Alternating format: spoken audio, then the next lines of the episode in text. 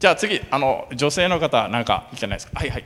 じゃあとこんにちは。東京外国語大学フランス語地域について勉強している鈴木梨紗子と申します、はい、えっと、私はまあ日本企業で働きたいかっていう疑問については、まあ、うんいいなと思うんですけれど、はい、そのいいなと思う理由としてその面倒を見てくれるということどなたも挙げてましたけれどが一番大きいのかなと思って例えば自分がじゃあ将来海外で働きたいと、うん、だけれど例えばベンチャーで働いたとしてもちろん自分で海外に機会を見つけてでこう海外に出張に行くっていう機会を作ることができると思うんですけれど例えば制度上あじゃあ2年生の時に新入社員は全員海外に行けますというそういう制度を魅力として日本企業が仮に挙げていたとして、そしたらこう、まあ、もしかすると例えば平社員からスタートして30年後にまあこういうステップっていう風な道筋がすごく決まっていてそれがちょっと嫌だなと思う反面自分がこういうことをしたいからあじゃあここに入ってそれに従っていこうっていうなんて言うんでしょう機会を提供してくれるその機会がしかも明確っていう意味ではすごい他人主向型の人他人依存型の人間にとっては非常に魅力的なのかなと思い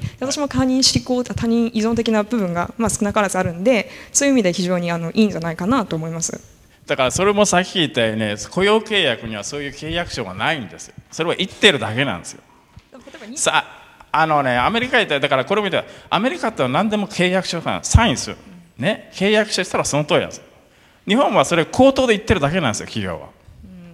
ね、はい、ですから会社がずっと朝食この右肩上がりでずっと伸びれば多分2 3 0年後にそういう約束やってるよでもサインしてないから口約束だけなんですよ、まあ、だけれど2年後に例えば海外に行けるっていう、はい、まあ、なんていうんでしょう一応こうまあ、例えばじゃあ 5, 5年 ,5 年先のことを考えたいってなった時に、はい、3年後こういうことができるっていうことが、まあ、あって実際にまあそういうふうにやっている人が多いっていうのは、まあ、安心感はあるのかなと。でもそれはねアメリカの会社も一緒ですよ。そういうことはいろいろやってます。それはにあの日米で何にも差がないです。そういういろんなことやってますよ。アメリカだと例えばあのさっき言ったようにねあのドクター取った人は科学者なんです非常に収入が多いんですよ。ドクター取ってない人はテクニシャンでねマスター。非常に収入が低い。でそういうあのテクニシャンとかマスター。ねマスター卒とか学部卒とかあのドクター取りたいでしょ？収入上げたいが。ほんたら企業頼んだらねあいいよって大学行かせてくれるんですよ。ねドクター取るために。会社働きながらですよ。夜間とか。でそういういくらでもそういうのはあります。だからそうそういうことは特に日米ではさえないって思います、うんまあ、だけど他人尊型にとっては魅力的なことは一つ確実にあるかなと思います、はい、もう一人女性いましたねはい。後ろの方。後ろの後ろの方。はい。と NIC インターナショナルカレッジ1年、はい、新井まなみと申します。えっとえっと、日本の企業のいいところはあるものをその海外で、えー、発明されたものでしたりとかそういうものを伸ばす技術とか、えっと、科学的なものとか、まあ、そういうあるものを伸ばす力というのがすごくあるんじゃないかなと思うんですが一方で、えっと、悪いところというかはあのクリエイティビティがまずないのかなとそこがすごい根本なのかなと新しいものを作る力がちょっと足りないんじゃないかなというふうに思います。あのそれはね僕ちょっと言ってる意味は分かんないですけどそれは特にねそんなに日米伝われてますあの日本はねさっき言ったようにノーベル賞多いでしょ案外。アジアの中で。ね。だからこの非常にクリエイティブあるんですよ。ただ頑張って頑張ってあの、ね、長く研究してねいろんないい発見とかするんですよ。でそれはすごいんですよ。ね。非常に国民真面目ですから日本の人は。非常に真面目だからねコツコツやっていい発明発見するんですよ。ただ問題はそれを世界に寄らないです。ねさっきも言ったように国内だけなんですよ。世界に寄らない。日本国内だけ言ったら間にね他の韓国中国アメリカの企業がコピーしてね世界中にいるわけです世界中に。で世界中に言ったらマーケット大きいからコストダウンになるので世界の市場を全部取られちゃうんですよ。でそれが全部さっき言ったテレビとか半導体ね携帯電話全部そうなったと。ね。だからさっき言ったように一番最初は皆さん海外行ってね語学力つけて英語ペラペラになってね世界中を相手に商売できるようになってほしいんですよ。そうしたらね日本でいい発明いい製品ができたらそれを世界を相手にね世界標準を取るようなネゴシエーションが世界中行ってできるんですよ。そうしたら日本の会社強いですよ。ね。あのね、この独創性に関しては日本人素晴らしい真面目ですから非常にいいと思います。ただこのマーケティングというかなニゴシエーションというかなそういうはちょっとできないですね。グローバリカゼーション。それが非常に弱いんですよ。じゃあ次のご意見ありますか。じゃあ次なかったら次のあの質問に行きたいと思います。で日本経済は今後どうなると思いますか。いやこれも挙手であの皆さんのご意見聞きたいと思います。はいどうぞ。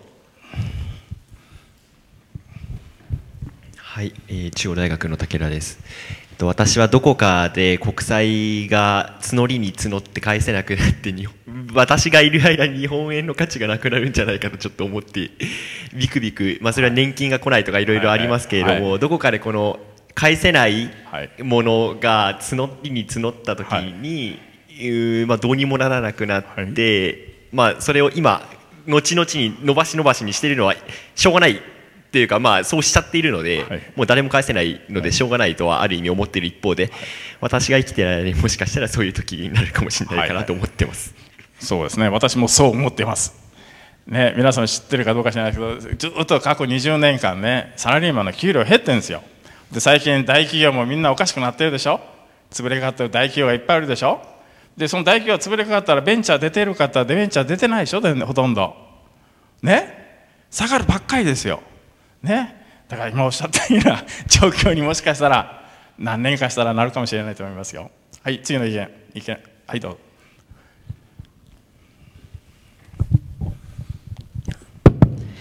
はい、えー、独協大学外国語学部3年の伊藤誠也と申します。専攻は開発社会学、まあ、っていう、まあ、なんか学問です。地域開発とかそういうのやってます。で僕は学部が外国語学部なんでちょっと経済系がちょっと専門じゃないので、はい、詳しいところがよくわからないんですけどおそらく僕の見通しだとあの多分アメ今安倍の首相がアベノミクスとかやってて、はい、あの所得とかに関してはまあ一気にはないですけど多少なりとも上がってるっていうのは実際あると思うので、はい、まあ、そういう意味では明るい、まあ、その経済的に成長っていうことを見越しては多少なりともまあいい成長はこれから出るんじゃないかなとは思うんですけど、はい、まあ、その一方でどちらかというと僕学問的にあのすごいなんかこう見捨てられてる人をどの人たちのもっとこうことを考えようみたいな感じのことを勉強してるのである程度何かその例えばホームレスの方とかすごい低所得の人とか会社の人であとは使えない人とかその、急に財政が悪化した時とかにそのそういうある程度切り捨ててあのこの経済企業の成長をもっと保とうとするとか、はい、そういうふうななんかかなり大きな犠牲をこれから払ってさらに日本経済が成長していくんじゃないかなっていうふうに考えているのでちょっと実際の経済の仕組みとか詳しくないんで全然それは論理的に違うよっていうんであればあの教えていただきたいかなと思って質問しました。そうですね、あまあ、よくしないですね、今、確かにアベノミクスにちょっと給料あのよよくなってますよね、ちょっとね。ただ、こう下がってきて、ちょっとこんなこんなにちょっと上がってるんですよ。でもね、これ、長い目で見るとこうですからね、またずっと下がってくると思いますよ。今、どんどんアベノミクス失敗したとか出てるでしょ、徐々にこう。ね、これはあの状況よく見たら分かると思いますよ、あの大企業全部おかしくなってきてるでしょ、でそれでベンチャー出てるか出てないし、ね、新しい製品のも出てないしね。これはこの冷静に見たらそんなに明るい状況ではないと思いますね。ただこのおっしゃったようにこのその不老者とかねそういうホームレスの日本は少ないですよね非常に。ねあのこれは今まで日本あの経済良かったからですよね。でも今後経済悪くなりますから私は増えてくると思いますよ。だってつい最近でも3000億人関西の S 社というのが3000億人レイオフですよね。その数年前も3000人をレイオフですね。例えば P 社も何千何万人レイオフしましたよね。関東の大企業も何万人ですよね。そういう方全部仕事見つかってないですよ。今日新聞でしたけど S 社3000人23年前レイオフして職ね2割の人が仕事ないんですよ。ホームレスですから。ね。ですからこういうことでね言いたいのはやっぱり経済よくしないとダメなんですよ。ね、そのためには僕は思うんですけどやっぱりね皆さん海外行って最初のテーマです海外行ってねベンチャーはどうあるべきか日本を外から見てほしいんですよ。ただやっぱりベンチャーしないとダメだというそういうのを気がつきますから大企業って永遠のサラリーマンいるのはおかしいとそうでないと日本経済は良くならないと皆さんはそんなふうな感覚になってくると思うんですでそれが私の最初のテーマなんですよ。じゃあ次のご意見のある方。えっと、じゃあ、えっと、じゃあ、こっちかな。はい。早稲田大学2年の藤森と申します。えっと、そうですね、経済、え経済っていう、経済規模っていうのはやっぱり人口と、人口の規模とすごい関わりがあると思うので、はい、日本経済は、あ日本の人口がどんどん下がっていて、一方でアジアの国例えば中国とかインドネシアとかそういう国はどんどん人口が伸びてるから、はい、えっとまあ、日本の日本は日本経済の中でアジアのその需要度がすごい上がってきてアジア相手の商売がどんどん増えていくんじゃないかなと思います。そうですね。ですがそれも商売もあのさっき言ったように生存競争ですからね商売というのは。それはいいものを作ればアジアに売れます。もちろんアジアの国々の企業も頑張ってやってますからね。それは一概にそれはいいものができればですね。でそれはもう生存競争ですから何年後どうなってるかいうのはちょっと難しいですね。はいちょっとはい。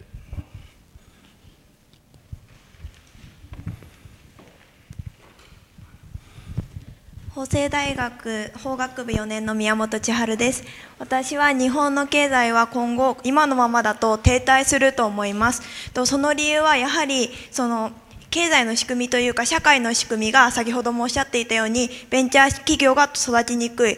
今グローバル化が起こっている中で日本は世界に対してそのグローバル化についていけずに大企業が今ソニーですとか負けていたりとかしたりしていますしまた学生自体も外に出ようっていう意識がなくなっているのでまずその根本的な改革がない限り日本経済は停滞していくのだと思います。私もその通りだと思います。私の代弁者やられましたね。私も本当その通りだと思います。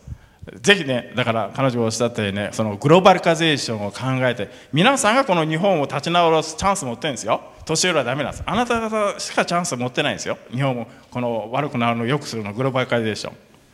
ですからねぜひね最低5年はね海外出てほしいんです。留学でも何でもいいですよ。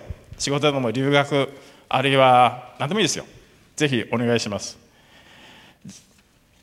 じゃあ時間があるんでじゃあ最後の質問に行きたいと思います。それでも君たちはこのまま日本にとどまるつもりですか？これあのイエスかノーで、えっと、イエスは赤ですよね。え、っと脳は青色。一緒に作ります？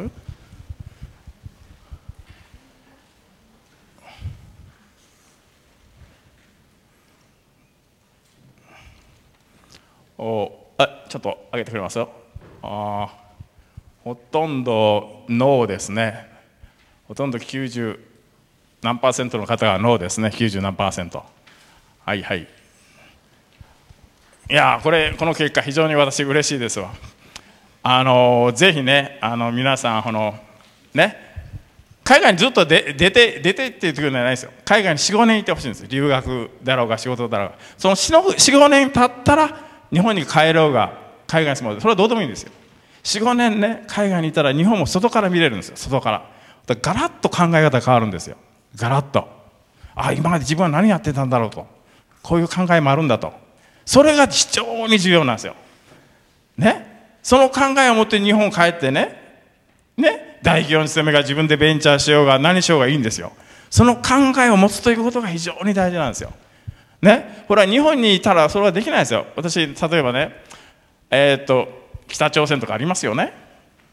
ね、昔ソ連崩壊しましたね。そういう国々の人はね、世界知らないから北朝鮮の人はあうちはうちの国は世界で一番科学技術が発展して世界で一番平和な国だと思ってますよ。日本は島国でしょ。各国はみんなねいい言葉で教育悪いことで洗脳してるんですよ。ね。アメリカはそうですよ。世界中そうです。世界の国全部そう。特に日本は島国ですがそういうのしやすいんですよ。でそれを一度海外出て外日本から外海外から日本を見るとねガラッと考え方があるんですよ。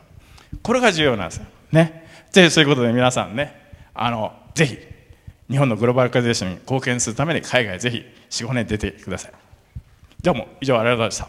ました。カナダでも中国でも。ドイツでも。そして日本でも。寺岡製鋼は革命的な製品を作り続けマーケットは世界150カ国に広がっています。この世界にないものを当たり前にする。私たちは斬新なアイデアで未来に挑戦していきます。